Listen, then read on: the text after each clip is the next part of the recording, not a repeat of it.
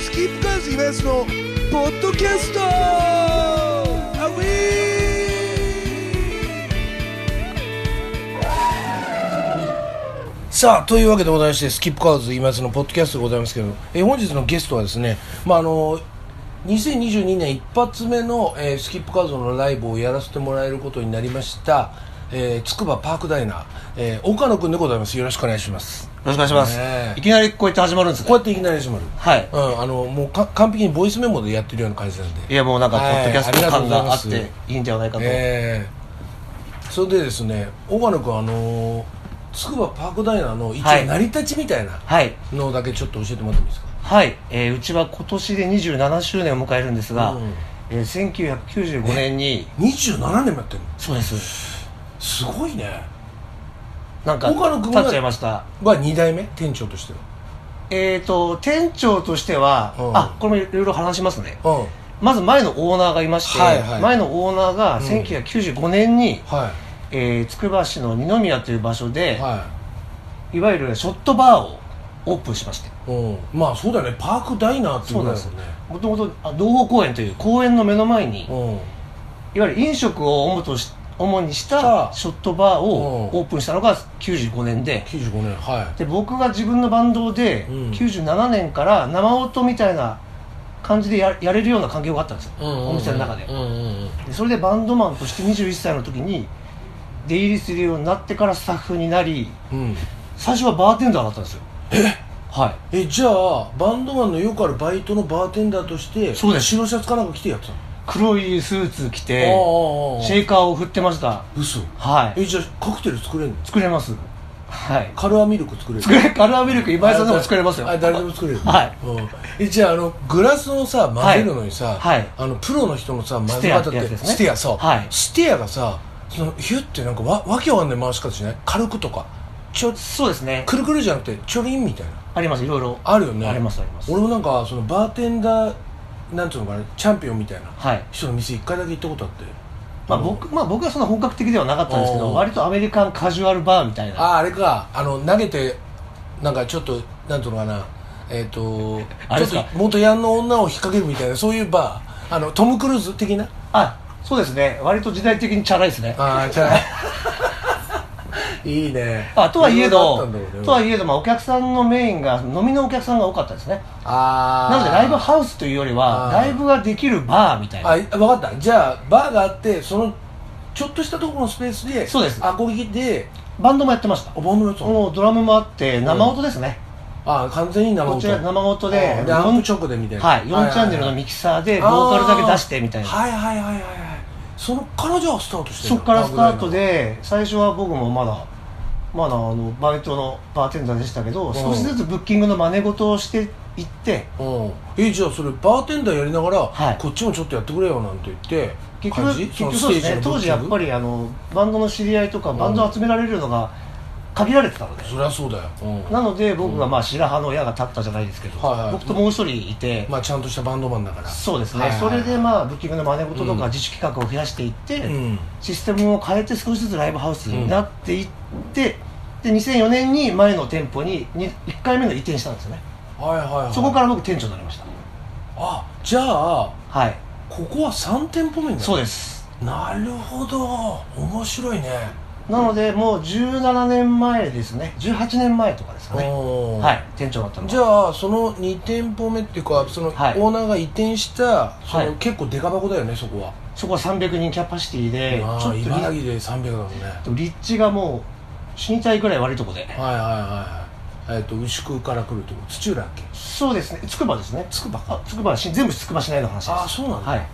じゃあつくばからのアクセスがいちょっと悪いんだ悪いですねあーバスとかはいあ駅駅から歩ったら1時間以上みたいーなうーそれ悪いはいそれ悪いね、い、はいああ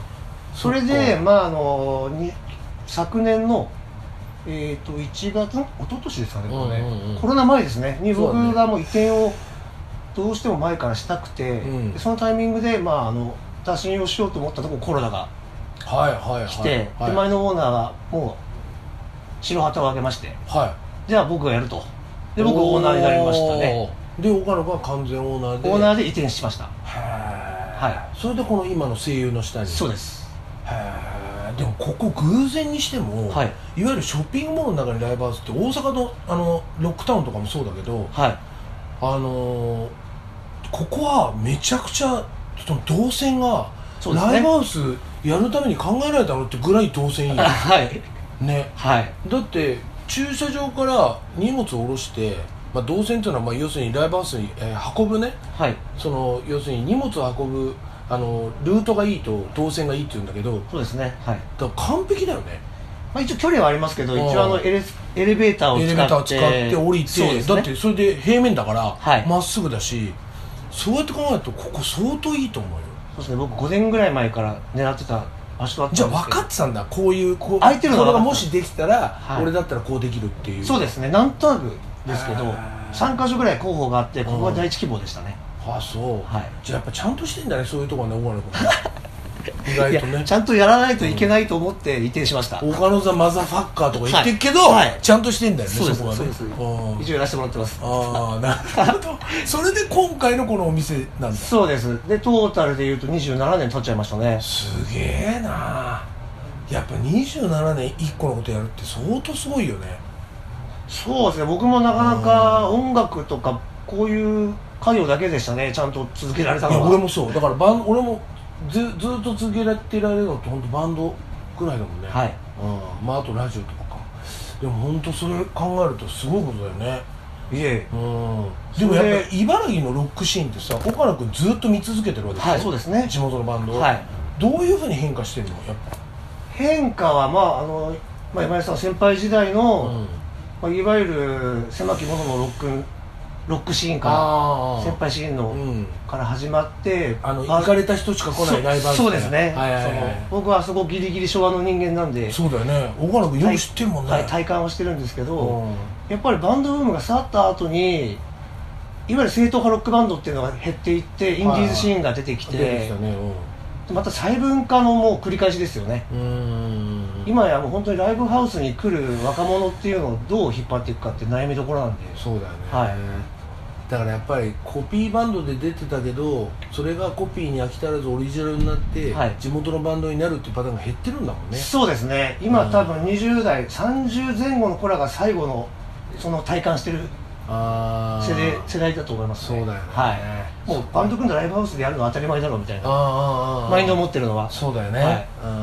うん、やっぱそうやって考えると難しい時代なんだねそうですね発信できるなんかツールが多すぎてうそんの生で見るとは生でやるっていう価値観のちょっと変化みたいなそうだよねだって今シンガーソングライターっつって、はいライブハウス出ない子いっぱいいるもんねそうなんですよ自分でまあげ曲は作ってんだろうけど、は家でそれで、えーとね、いわゆるライバーって言われるそ人うたですねちとかあったらそこで発表しちゃうみたいなね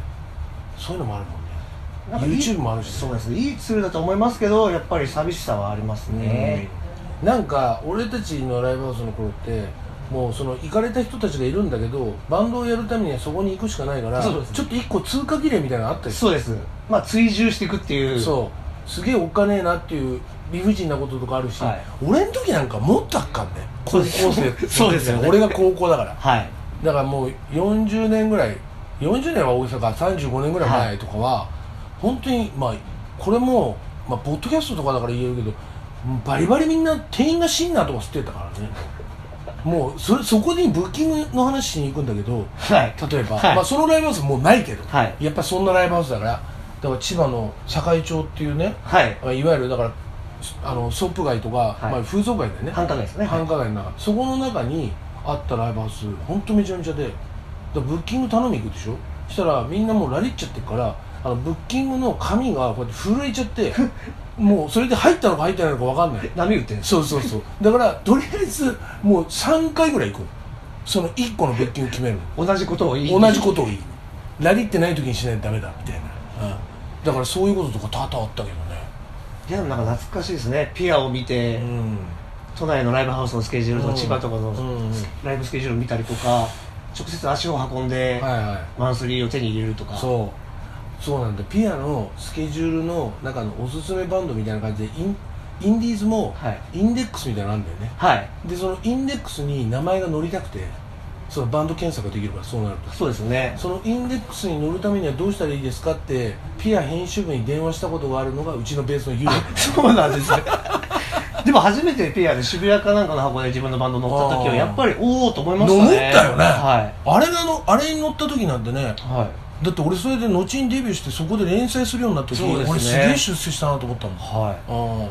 んだからやっ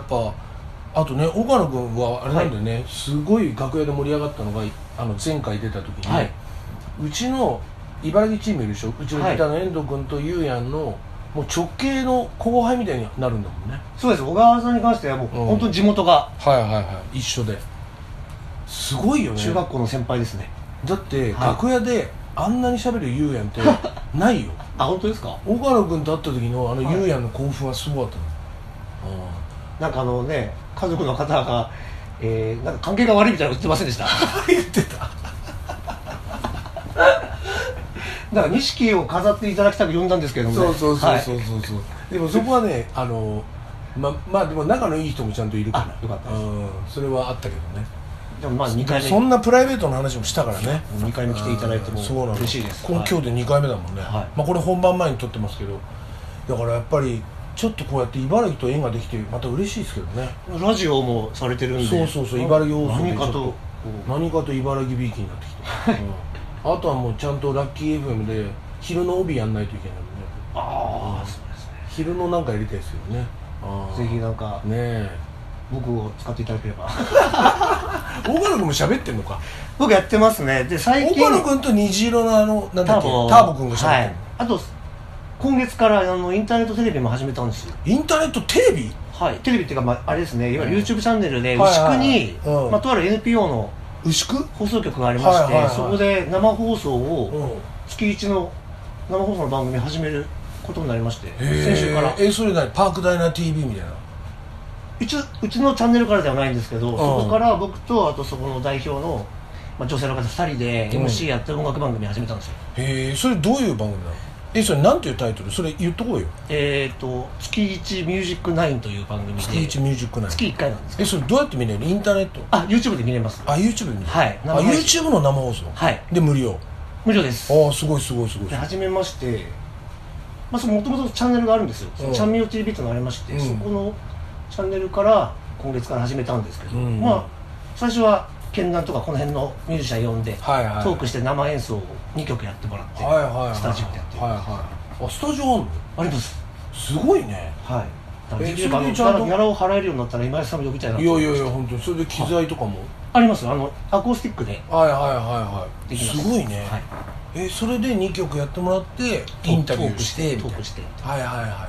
いいまあ、まあありががちはありがちですけど、音楽番組のテイストでね、はいへえ面白いねまあ、今年はいろいろこう何か発信方法を増やしていきたいなと、いや岡野君もやってるねいやいや頑張ってるね茨城で戦ってるなかなかこうブッキングだけでもねしんどいですからねういやしんどいでしょ日常生活このコロナのね、はい大変な中でも大金君的なあの個人的なこともちょっと聞きたいんだけど、はいそもそも音楽好きになってバンドを始めるきっかけみたいなのってこれはまた面白いことなんですけど小川さんは知ってるんですけど、何はいはかつて僕の実家の目の前にライブハウスがありましていえナインバー違いますそれつくばなんですけどありがとうございますよろしくお願いします。今ポッドキャストって後で出て多分でもおいっすそうつくばではなく土浦なんですけど、はいはい隣町なんですけど、はいはいそちらは僕実家なんですけど、え土浦ラバーソッあの貸し小屋ですねいわゆる店員がいなくて鍵だけ開けてすげえなおいおっていう、まあ、そこも行かれたとこなんですけどおー結局書類送検食らっちゃうんですけどええはー、すごいね、はいはいまあ、いろいろちょっとこうトラブルがあっておうおうそれが小学校の時できたんですよね、はい実家の目の前です目の前はいはいいわゆるあの六号国道というあは六国ね六国超渋滞するとこい六国沿いに僕柏市民がゲロほど嫌うとこはい六国に僕実家があるんですよ、はいはいで実家の六国渡るとそのキャビンというライブハウスがあったんですよあキャビンはいはい荒川キャビンって言って小川さんは知ってます すげえな荒川沖キキャャビビンンっていうのがあったんですけどうんタバコから取ったんだろうな多分うんなんですかねわかんないけどもともとなんかスナックとか経営された人がうん時代の波で作ったんですけど、うんまあ、そこがもう小学校ぐらいからもう漏れ音でな生活なってるから生活するようなの中に根付いてんだそうです何回も脳入浴聞きましたねなるほどそこで棒を覚えちゃってるはいリンダリンダ脳入浴はもう何度聞いたことか俺も勝田台にあった勝田台千葉のあの G っていうところ、はいはい ZEE って書いて G っていうんだけどそこは俺のデビューステージをしたところなのね高校生の時、はいはいそこで俺もボーイをほぼ初めにボーイ聞いたのそこで全曲み本当ですかたいな、うんそうですね僕はその環境とあと3つ上にも亡くなったんですけど兄貴がいて、はいはいはい兄貴がやっぱりボーイ世代でうんうんやっぱりねかっこよかったもんねそうですね、うんそれ自然とでも意外とビートルズなんですよね最初はラジオうん小学校4年の時ラジオっ子でポケットラジオでずっと聞いてたんですけど寝床でへでビートルズにハマってからですかねえへえでも俺もねポンキッキの影響でビートルズだったのはい割と中学校の時にビートルズなんかビートルズマニアのお父さんがいる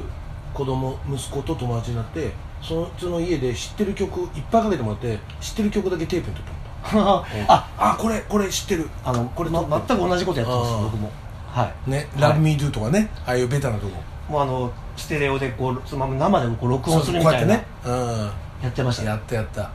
そうですねそのうん自然な環境ですねあそれで14歳ぐらいに始めてそこでステージ立ちましたねうん中うん学校の時に中学で中2ですね僕べバンド始めたのは早っ